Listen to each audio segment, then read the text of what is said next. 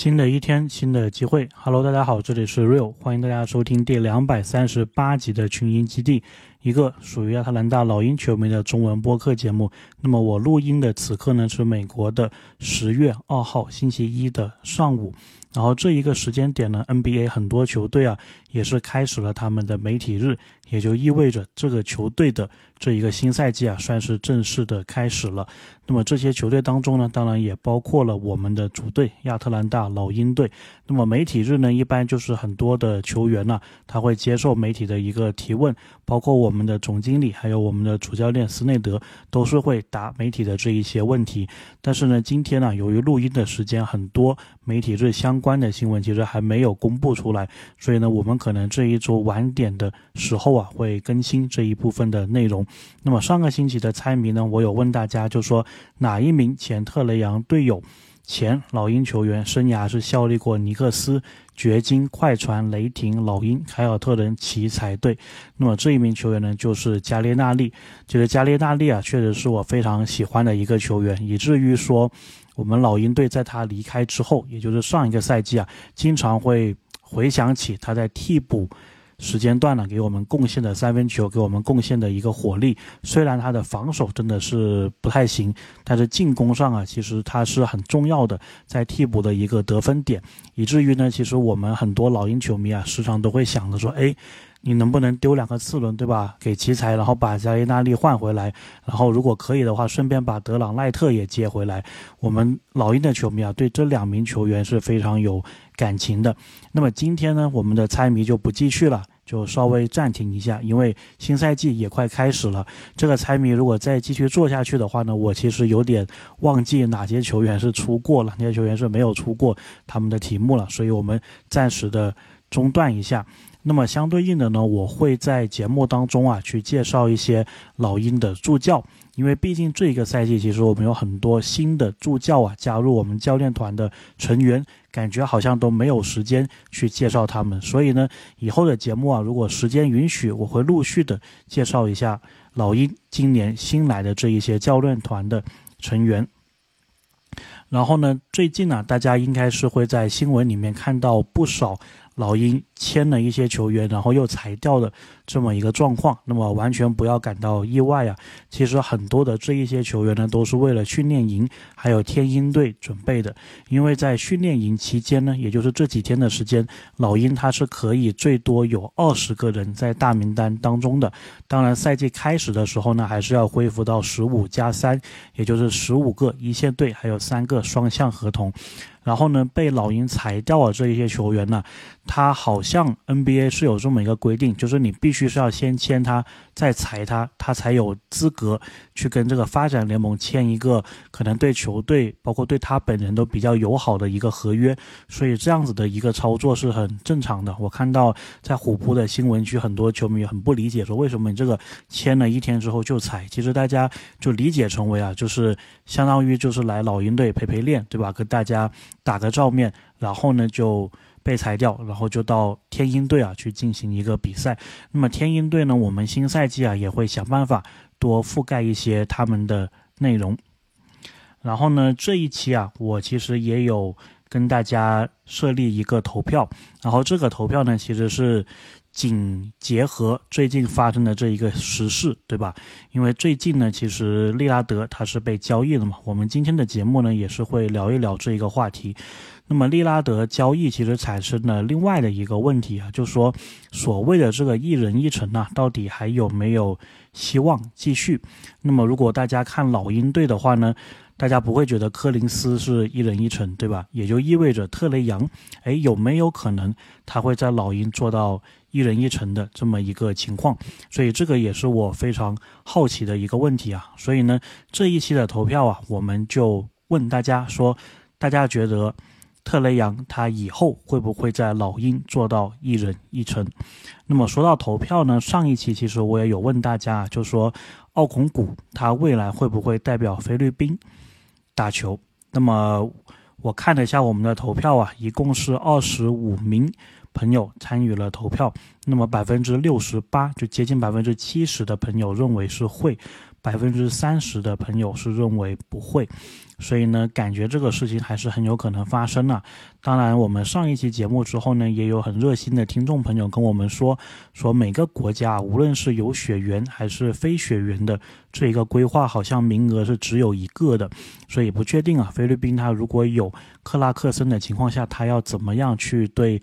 奥孔谷进行一个规划，所以呢，这方面的信息啊，以后我们有更多的消息的话呢，也会跟大家一起更新，一起同步的。那么这一期呢，还想讲一个话题啊，就是关于我们的球场单元。就是上一期呢，其实我有讲，就是我当时在俄克拉荷马雷霆队嘛，遇到了一些什么样的事情。那么后来我发现呢，其实我们的喜马拉雅这一个平台啊，是允许。每一个主播或者说每一个听众建立一个叫做听单的这么一个播放列表，然后呢，我就把我之前在 NBA 的二十九个球场的这一些。所见所闻啊，这一些看球和经历啊，全部都建立到了一个听单里面。所以在这个听单，大家是可以找到二十九期之前的这一个节目的。具体的话呢，大家点我的头像啊，就可以找到这一个听单了。那么还有一个呢，关于我们这个频道的信息啊，就是之前有一段时间，我不是在试运营这一个喜马拉雅的西米主播会员嘛？那么呢，运营了一段时间之后，现在呢，决定这个暂时先。暂停一下，因为我发现这一个形式呢，好像。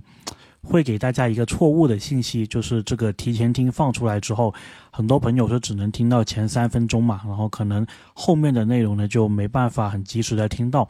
然后我想的说，我们这个还是小球队、小流量的电台嘛，所以还是想到说，哎，尽可能如果我很提前的把一些内容给做出来了，还是希望大家能够马上啊听到很完整的一个内容。毕竟我们这个电台更新。的话呢，我看相比很多这些球迷电台来说，还是挺频繁的。所以，哎，我们尽可能的发挥自己的一个优势，我觉得这点还是挺不错的。那么，说到今天的第一个话题啊，就想跟大家聊一聊韦斯利。马修斯，也就是我们这个夏天用底薪签的这一名老将啊，之前在雄鹿，包括湖人队都是有效力过的大马修斯。其实呢，我也是想办法去了解这一个球员的比赛，包括看他的集锦啊，什么乱七八糟的。但是我觉得确实是有一定难度的，因为。老将的话呢，他跟新秀不一样。新秀，如果你想快速的了解他的一个状况的话呢，你是可以看他的选秀报告。那么选秀报告一般都是有几家，所以你可以参考着来看着。而且呢，选秀报告的话是比较新的，基本上就是这个球员在选之前，在大学时期大家对他的一个报告。那么呢，他第一年打 NBA 这一个状态啊，应该是跟大学时期是比较接近的。但是你说像。大马修斯三十四、三十五岁的这一个老将，我要通过什么方式去了解他，对吧？我觉得这一个难度是非常大的，所以呢，我就是也是借用了我们这个伟大的虎扑的力量啊，去雄鹿专区发了一个帖，就是问各位的雄鹿球迷，马修斯。到底是一个怎么样的球员？所以呢，这一期节目啊，我们也是一起来读一读各位这个雄鹿球迷的一个留言，毕竟他们是最了解他的嘛，可以这样说。然后呢，有一名球迷就说：“一个非常平庸的老三 D 摇摆人，别有啥期待。”第二位说：“依然记得二月份打快船的那场比赛。”伦纳德持球到底角，准备完成最后一攻。后来一记三不沾，离不开马腿的拼命防守。马腿应该就是形容马修斯啊。那么从这个称号来看，应该也是防守态度非常给力的一名球员。好，第三位朋友说，每年都说老马老了，但是每年的防守都不错，防守技巧好，有弹性，进攻没啥了。老马岁数太大了，基本难了。马腿防守，尤其是换防还是香的。太老了，可以让他防四号位，但是别让他防后卫。那么大概呢，这个就是雄鹿球迷啊，他们对马修斯的一个印象。我自己看了他的一些集锦吧，我是感觉他防守端确实是不错，他不是很惧怕这一个对抗，然后呢，也是有换防的这一个意识还有速度的。那么在进攻端呢，很多时候你看到的集锦都是球进了的那个集锦嘛，所以我。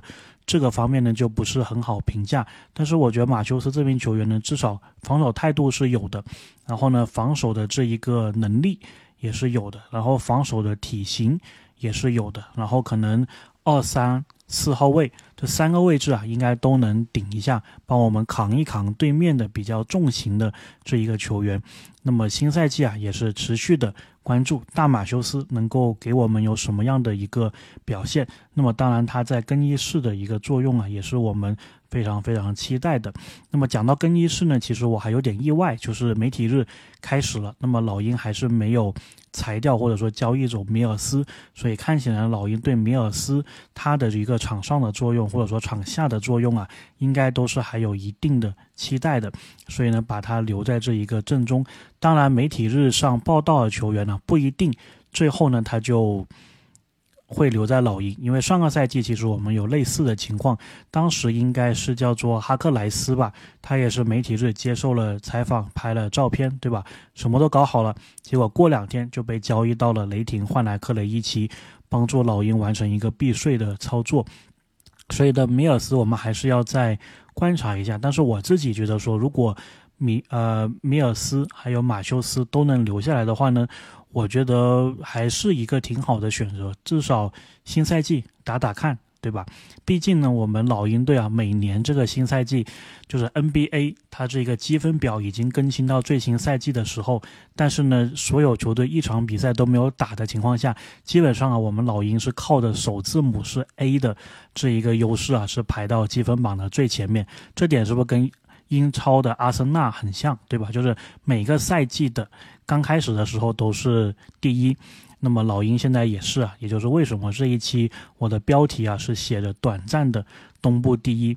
如果有本事的话呢，这一个赛季都保持东部第一，好不好？当然这个是非常非常困难的。那么这个也其实接到我们今天第二个话题，就是老鹰呢下个赛季的一个战绩预期到底是怎么样的？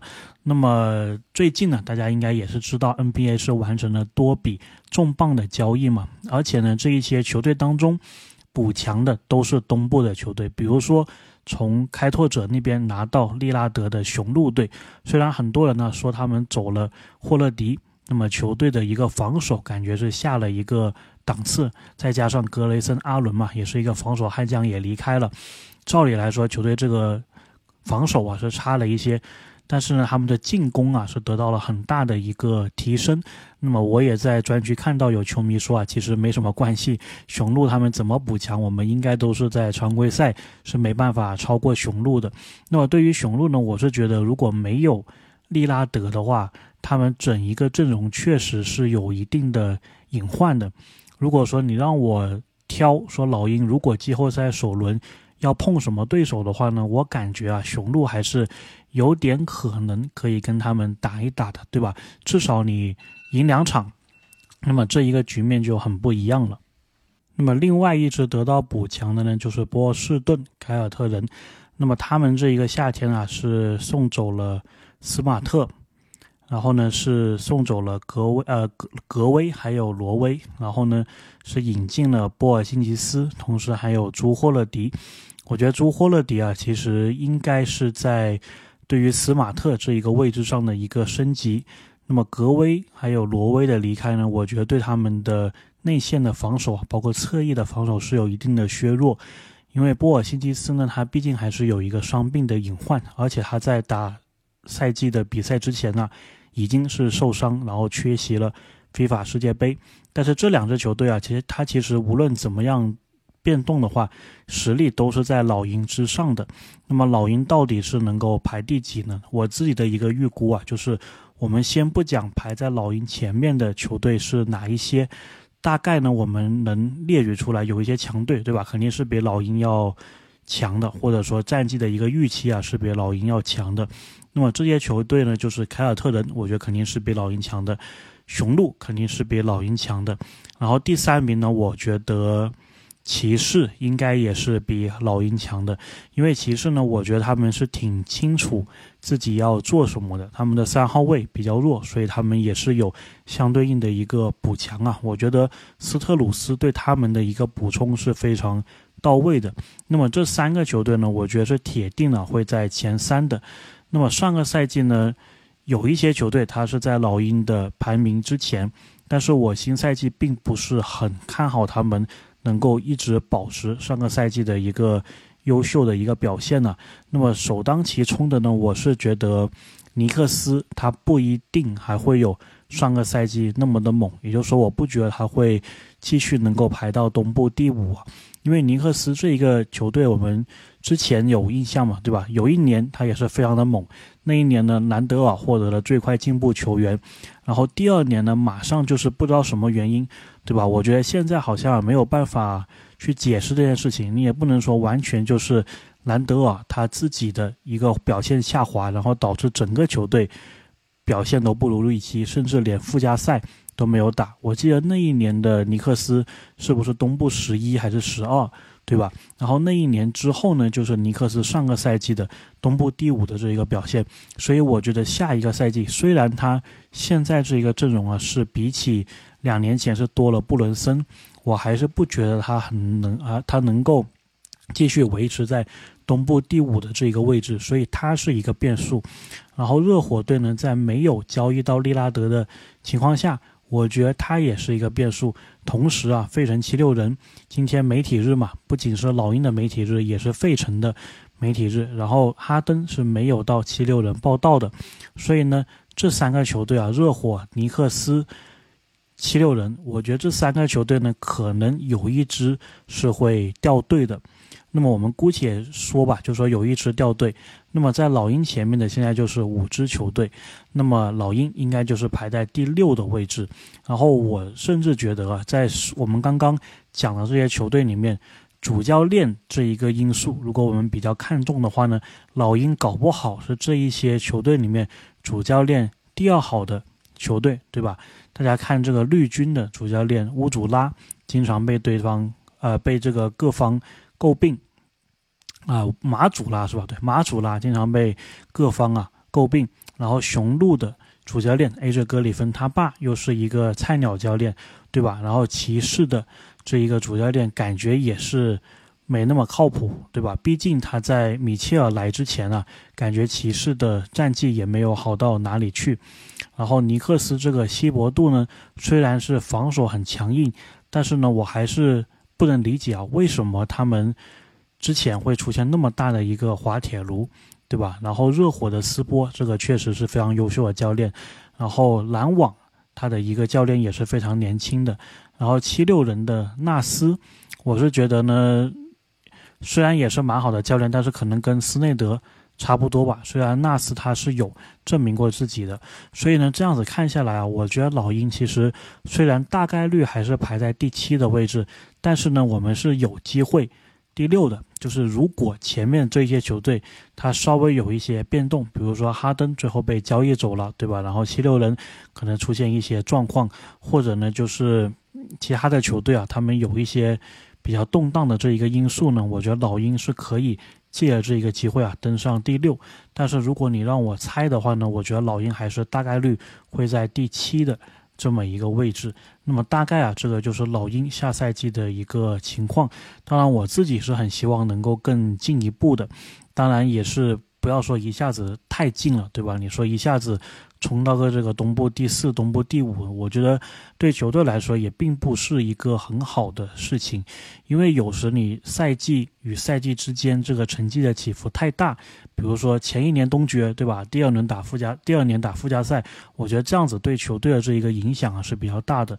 反而如果你能稳步上升，对吧？比如说斯内德完整赛季的第一年，你打到一个七号种子，打到第七。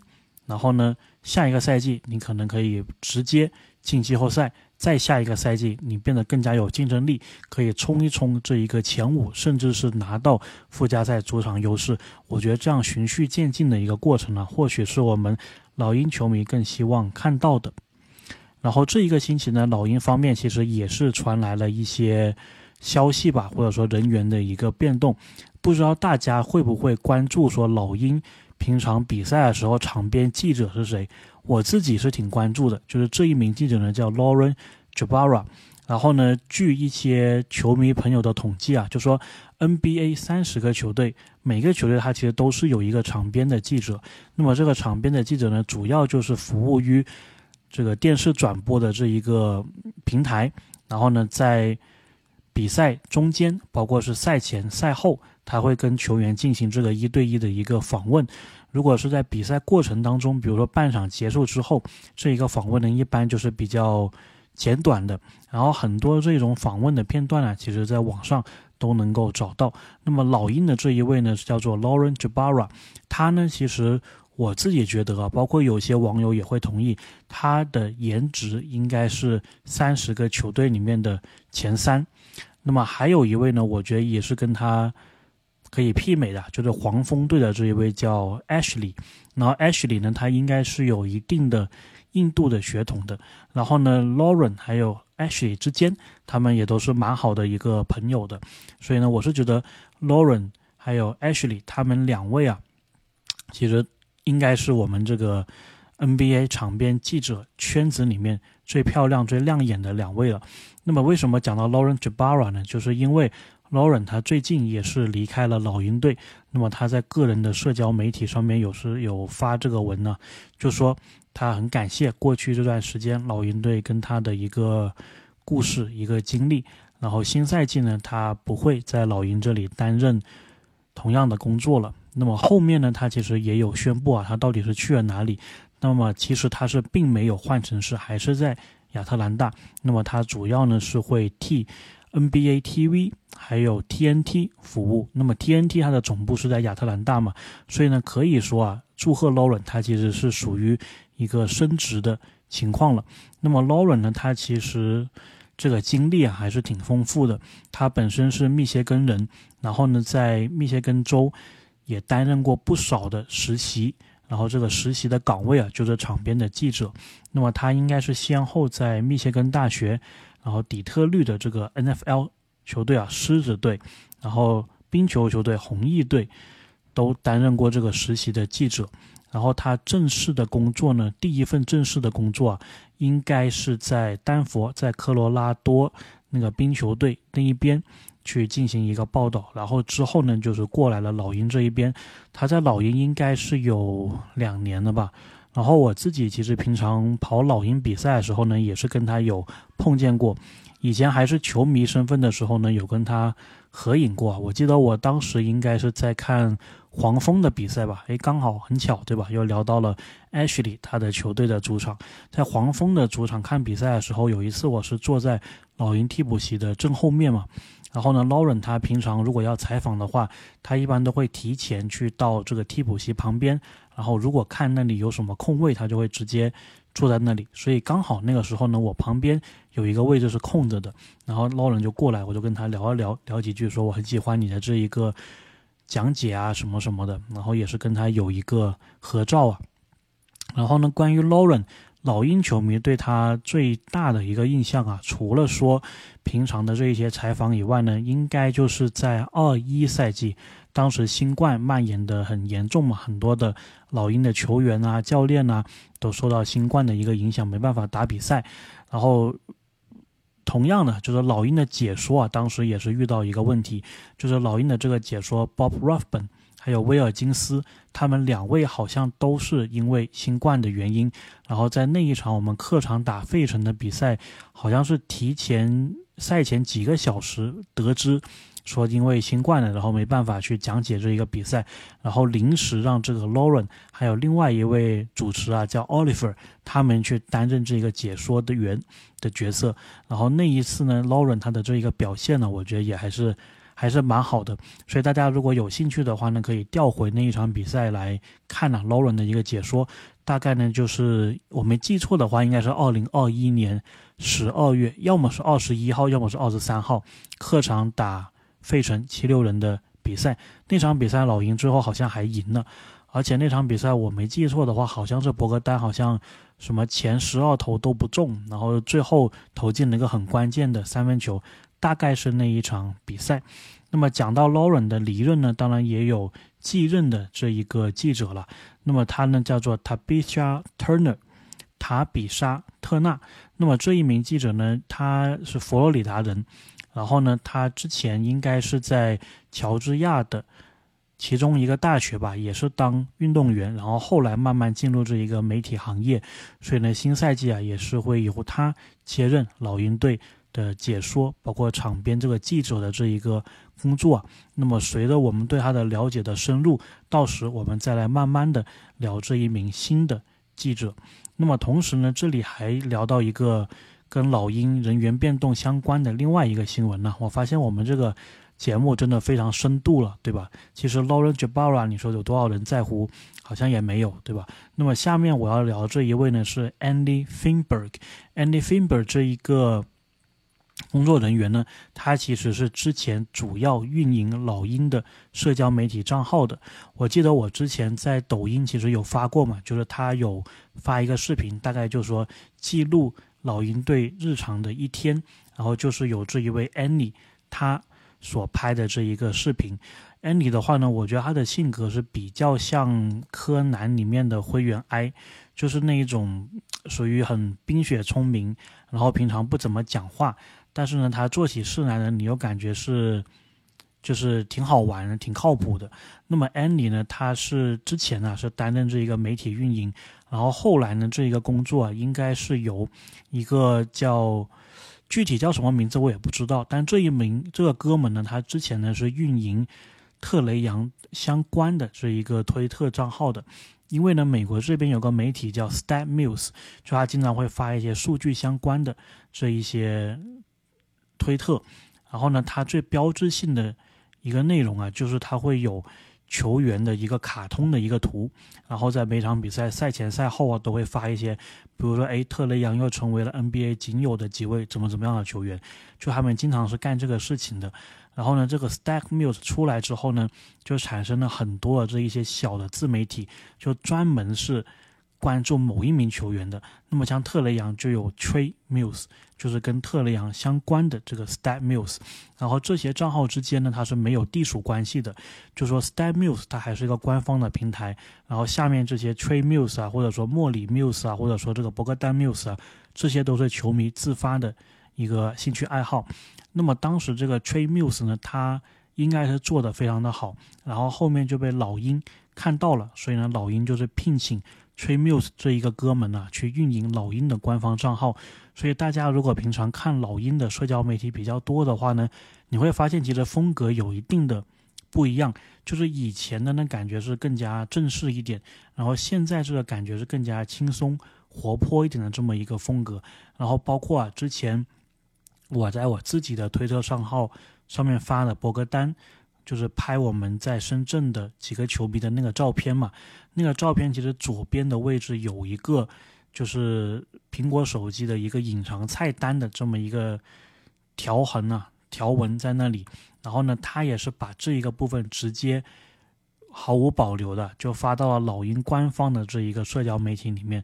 其实呢，这个严格来说是有一点点不是那么标准的，不是那么规范，所以呢，我也。